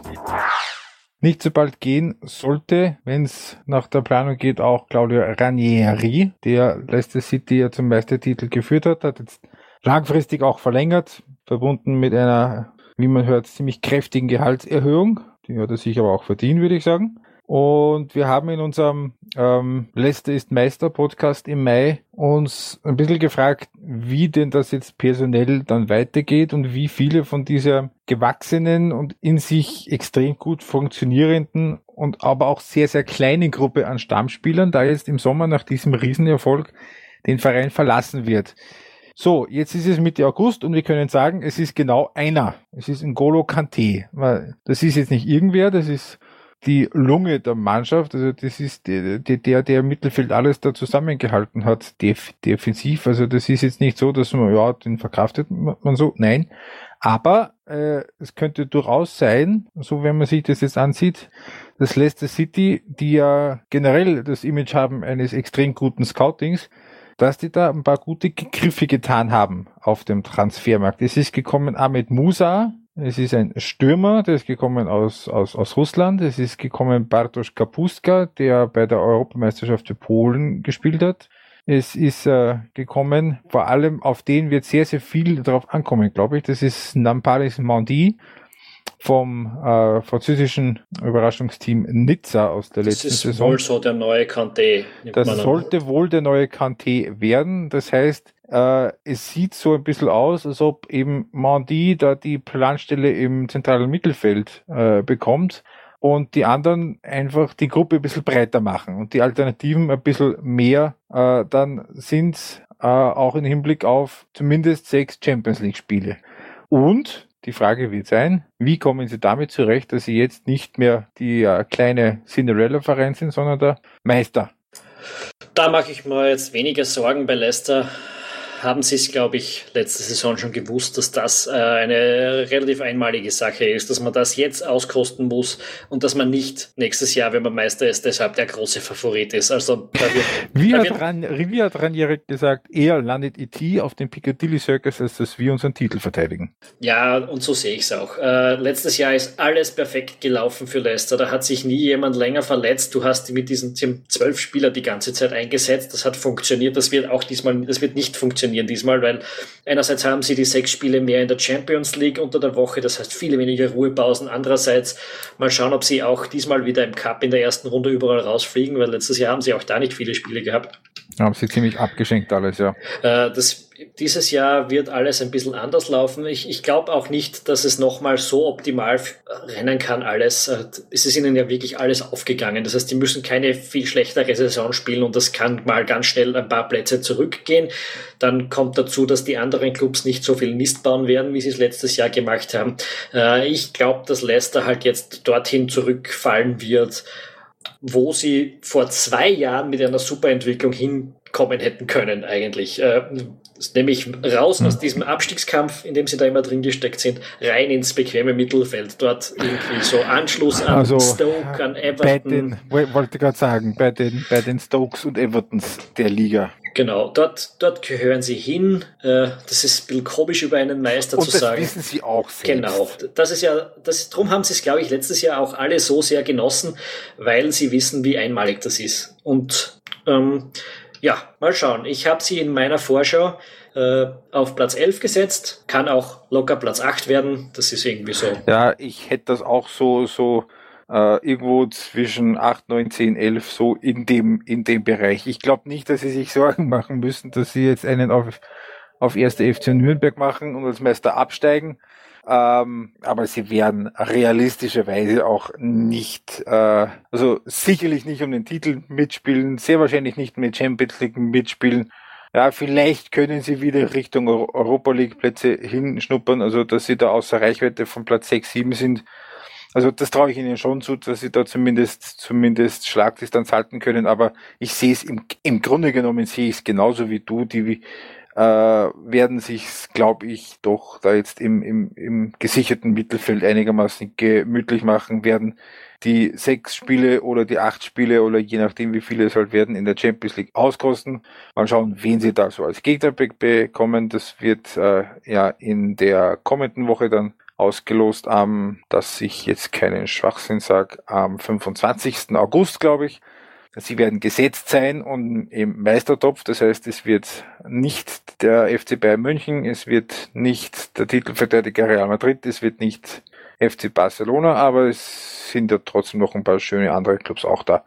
Und ja, äh, und eine Meisterleistung haben sie ja schon vollbracht, wie wir gesagt haben, dass sie wirklich aus dieser Mannschaft, nämlich Wadi und Mares, trotz äh, Anfragen von Arsenal und was weiß ich, wenn mhm. noch alles, äh, nicht abgeben mussten, ist schon ziemlich super. Ja, weil du gerade gesagt wird hast, noch eben bestätigt, Mares bleibt jetzt doch. Da hat es zwischendurch so ausgesehen, als wäre die Unterschrift bei Arsenal nur noch eine Frage der Zeit.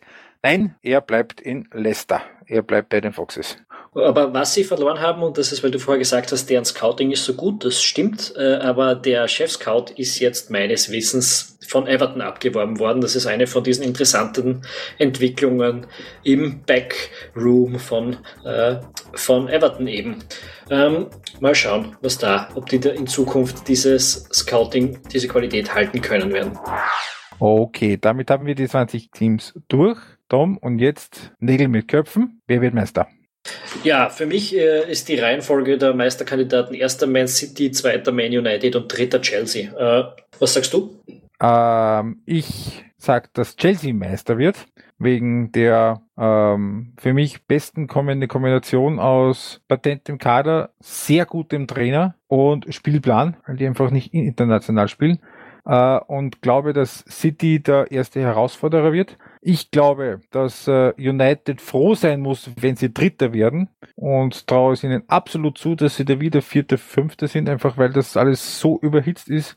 Ähm, und, und, und jede einzelne und jeder einzelne Schritt von jedem Spieler einfach völlig im, im breit getreten wird. Da kommen ein paar extreme Egos zu, zusammen. Also für mich, ich kann mich natürlich täuschen, aber für mich ist United so ein bisschen ein Disaster waiting to happen. Und dahinter so um Platz vier da, da wird es ein Hauen und Stechen geben. Also da ist Arsenal dabei, da ist Tottenham dabei, da ist West Ham dabei, da ist Liverpool dabei. Also da, du hast es eben auch äh, vor unserer Aufnahme so im Vorbereitungsgespräch gesagt, du wüsstest jetzt echt nicht, wer aus diesen äh, Top-Teams da draußen bleiben soll, weil es eigentlich vom Selbstverständnis und auch vom Fremd, von der Fremdwahrnehmung her ist da, gibt's da acht Teams, die Top 4 sind. Zumindest sechs auf jeden Fall. Also zumindest sechs. Und das, das geht sich einfach rechnerisch nicht so richtig aus. Das, das geht nicht auf. Da muss, da muss wer raus, draußen bleiben. Ja, es ist im Prinzip so, dass diese sechs Clubs, du findest schon das ein oder andere gute Argument dafür, warum jeder davon Meister wird. Äh, und, gleich, und trotzdem müssen zwei davon irgendwie aus den Top 4 rausfliegen. Es, ist, es wird ein, glaube ich, ein ziemliches Gemetzel im Titelkampf. Ähm, und ich glaube, es wird eine ziemlich geile Saison wieder in England. Es wird auf jeden Fall, es ist auf jeden Fall sehr unvorhersehbar wieder, weil, weil eben man nicht diesen einen Top-Club hat, wo, wo man von vornherein sagt, ja, die werden mit 15 Punkte Vorsprung Meister, so wie es in Italien ist oder in Frankreich ist oder in, auch in Deutschland ist in, in der Bundesliga, das macht, äh, das macht schon die Premier League, würde ich schon sagen, sicher nicht zur besten Liga, aber ich glaube schon, dass die die spannendste und die unterhaltsamste werden von den Top-Ligen in Europa. Ist, meiner Meinung nach ist das auch, es wird auch wieder die beste sein. Da hat es jetzt ein paar Jahre gegeben, wo man das vielleicht nicht sagen konnte, aber wenn du jetzt anschaust, welche Trainer dort arbeiten und welche Summen da für welche Spieler ausgegeben werden, also es gibt kein rationales Argument, warum das nicht die beste Liga sein soll.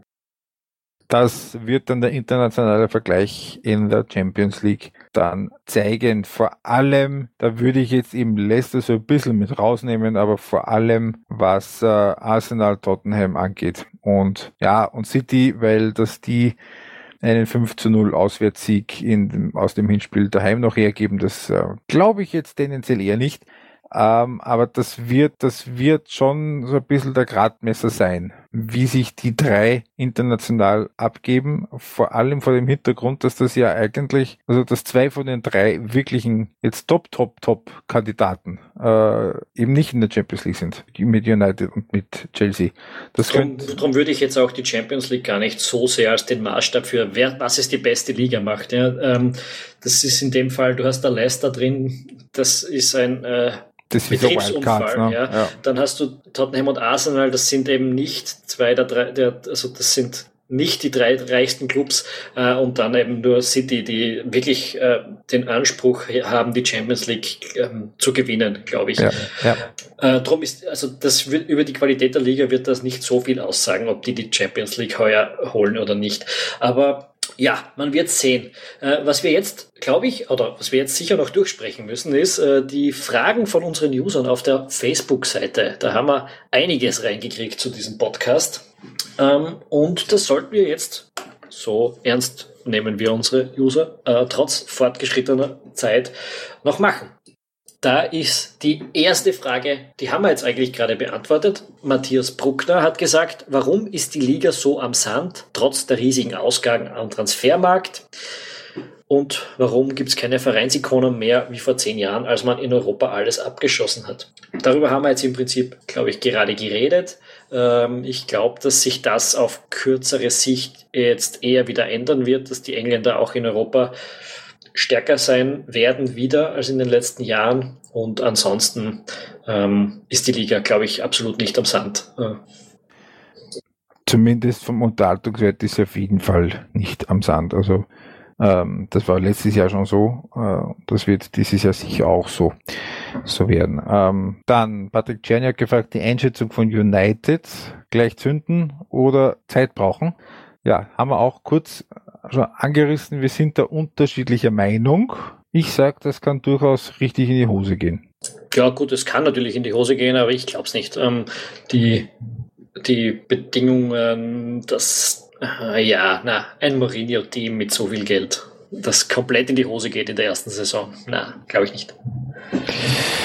Gut, ähm, dann ähm, stelle ich fest, wenn ich mir die Fragen jetzt so durchschaue, dass wir das eigentlich alles mehr oder weniger schon abgehandelt haben. Daniel Dover hat gefragt, das Rennen um die Top 4, wer sind die Favoriten? Wir werden die Clubs aus Manchester abschneiden mit neuen Trainern und neuen Spielern.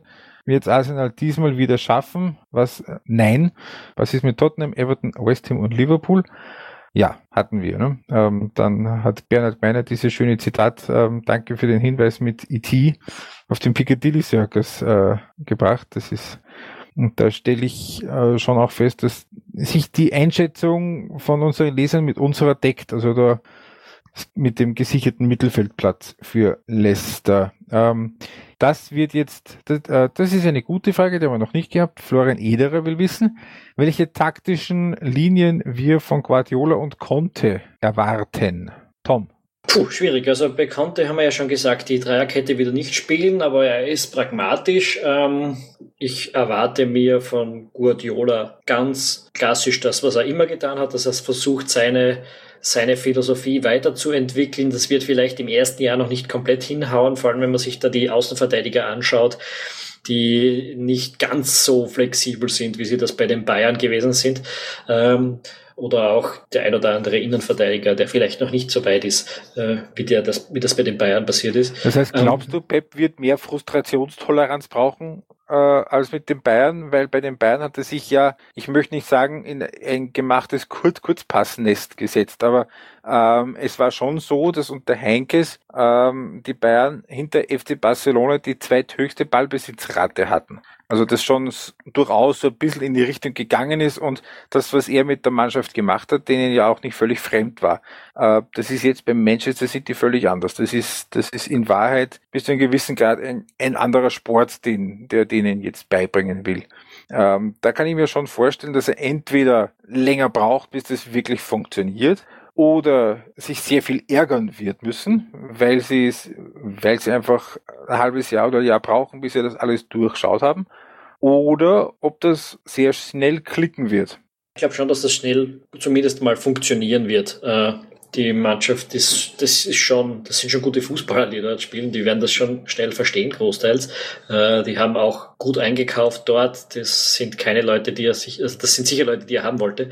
Äh, na, ich glaube, es ist auch eine Frage, wie weit kann Guardiola sein Konzept da auch weiterentwickeln, vielleicht auch wieder ein bisschen direkter werden, ein bisschen schneller nach vorne, als das bei Barcelona und bei den Bayern gewesen ist. Das ist etwas, das in England äh, mehr gewünscht wird. Das ist etwas, das der Mannschaft bisher zumindest auch ein bisschen besser gelegen ist. Und das wird das Spiel auch ein bisschen schöner anzuschauen machen, glaube ich, weil diese walzende Langsamkeit, die vor allem bei Barcelona damals da gewesen ist, die braucht man eh nicht, die, die muss man eh nicht unbedingt jede Woche sehen. Ähm, ja. Glaubst du, dass es in der Premier League jetzt bei den Gegnern äh, von City anders wird, als es bei Barcelona war oder bei den Bayern war, wo sich ja in Wahrheit 17 von, von 19 Gegnern komplett hinten eingebunkert haben äh, gegen eine von Guardiola trainierte Mannschaft. Äh, ist da die Premier League, tickt die da anders als, also jetzt plakativ gesagt, ist, äh, äh, ist da zum Beispiel ein Bournemouth anders als Augsburg oder Eibar oder wird das auch in England jetzt so sein in der Premier League, dass sich äh, die, die äh, Außenseiter-Teams, das sind ja fast alle, äh, gegen Man City hinten reinbunkern werden?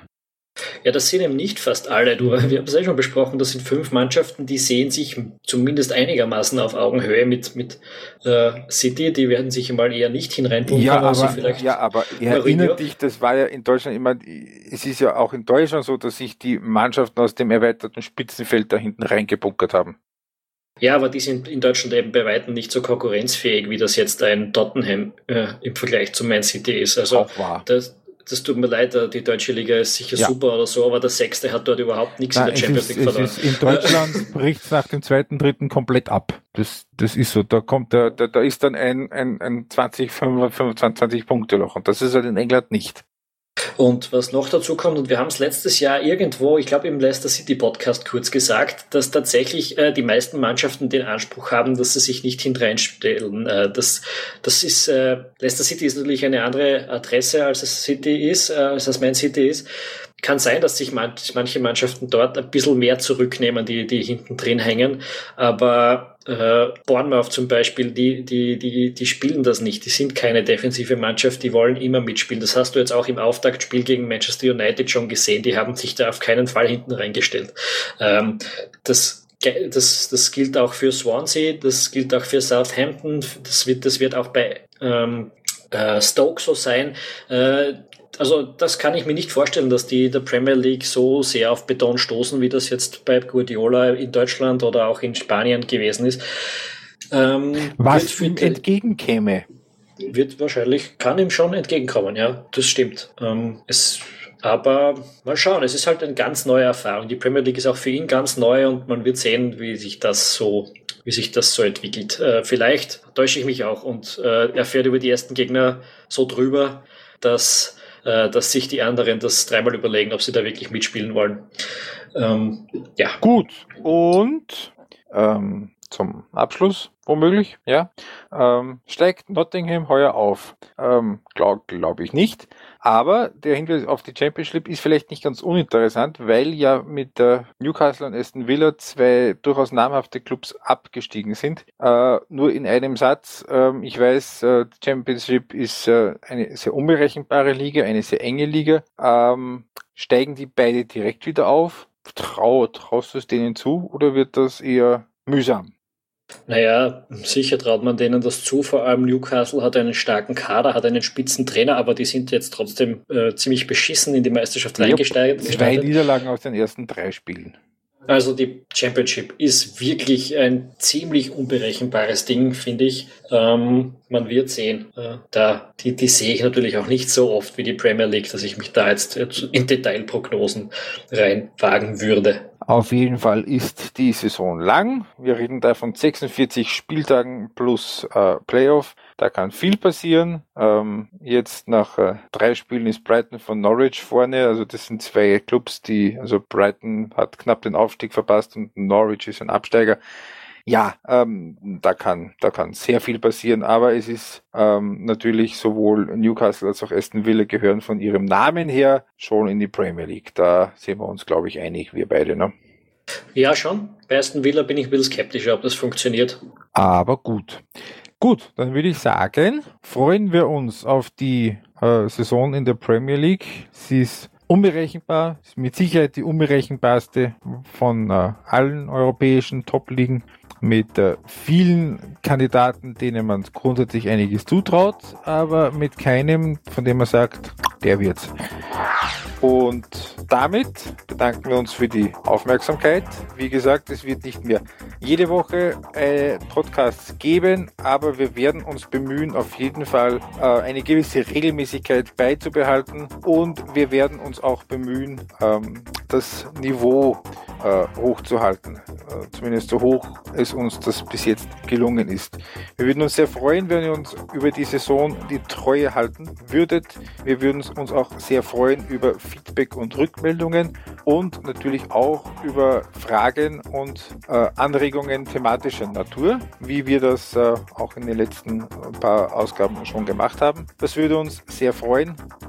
Sehr freuen würde es uns natürlich auch und das ist für uns auch sehr wichtig, um, um neue Hörer zu gewinnen, äh, dass ihr einerseits all euren fußballbegeisterten Freunden davon erzählt, wie traumhaft super dieser Podcast ist und andererseits auch auf iTunes und anderen Plattformen Bewertungen hinterlasst, äh, damit andere Menschen auf unseren Podcast aufmerksam werden. Und ja, damit glaube ich, hätten wir es geschafft. Ähm, wenn man sich so ein bisschen die nächsten Wochen im Fußball anschaut, dann ist es nicht unwahrscheinlich, dass unser nächster Podcast vielleicht mit der Champions League zusammenfällt, mit, dem, mit der, äh, der neuen Auslosung oder so. ja, wir werden sehen, das ist noch, steht noch nicht fest und äh, bis dahin wünschen wir euch auf jeden Fall eine schöne Fußballzeit. Servus. Ciao.